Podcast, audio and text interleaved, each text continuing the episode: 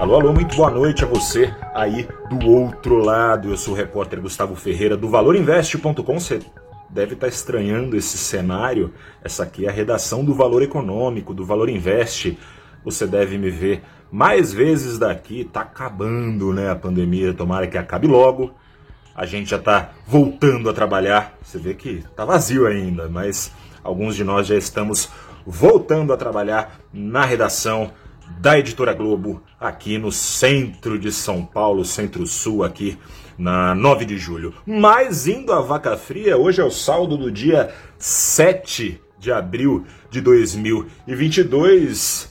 Dia do mercado receber as indicações, reagir às indicações para comando da Petrobras. Eu venho te avisar que o mercado reagiu muito bem, obrigado às indicações pelo histórico recente.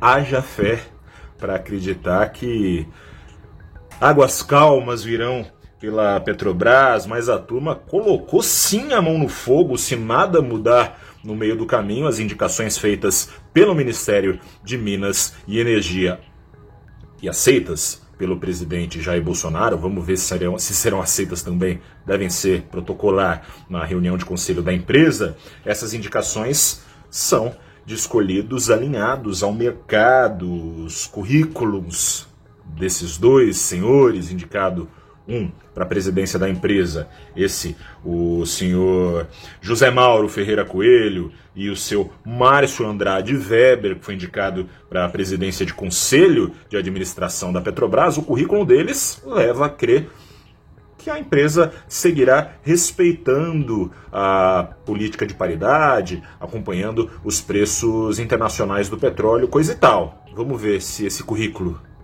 valerá mais do que a vontade expressa pelo presidente Jair Bolsonaro, né? O mercado então aceitando bem o que Coelho, que já foi é, secretário de petróleo, gás natural e biocombustíveis, era entre é, era até outubro do ano passado, né? Ele estava no cargo desde abril de 2020, saiu em outubro do ano passado, e Weber, indicado para o Conselho de Administração da Petrobras, já foi presidente de conselho era presidente, é ainda, né, vai se descompatibilizar do cargo desde maio de 2020 da empresa brasileira de administração de petróleo e gás natural. São duas pessoas que entendem do riscado. Vamos ver se o riscado deles vale mais que o riscado do presidente Jair Bolsonaro.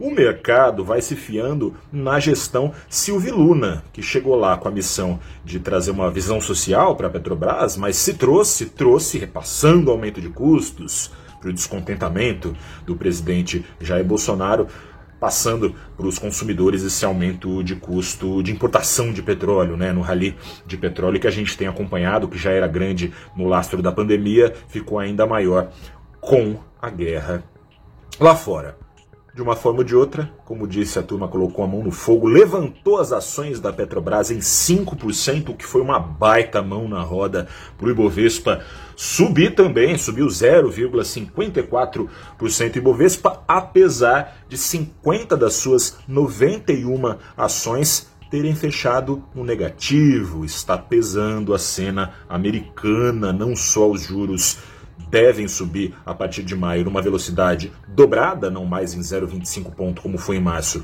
mas em meio ponto por vez, o que pode contratar Deutsche Bank tem dito isso e outros bancos, recessão para os Estados Unidos em 2023. Além disso, a dinheirama de 9 trilhões despejada pelo Banco Central Americano no mercado ao longo da pandemia, essa dinheirama parou de pingar de vez em março e a partir de maio deve começar a ser recolhida, ou seja, os, os, os ativos, as ações que foram infladas por essa dinheirama, para bem além de onde os puros e simples fundamentos poderiam permitir, essas ações tendem a ser desinfladas.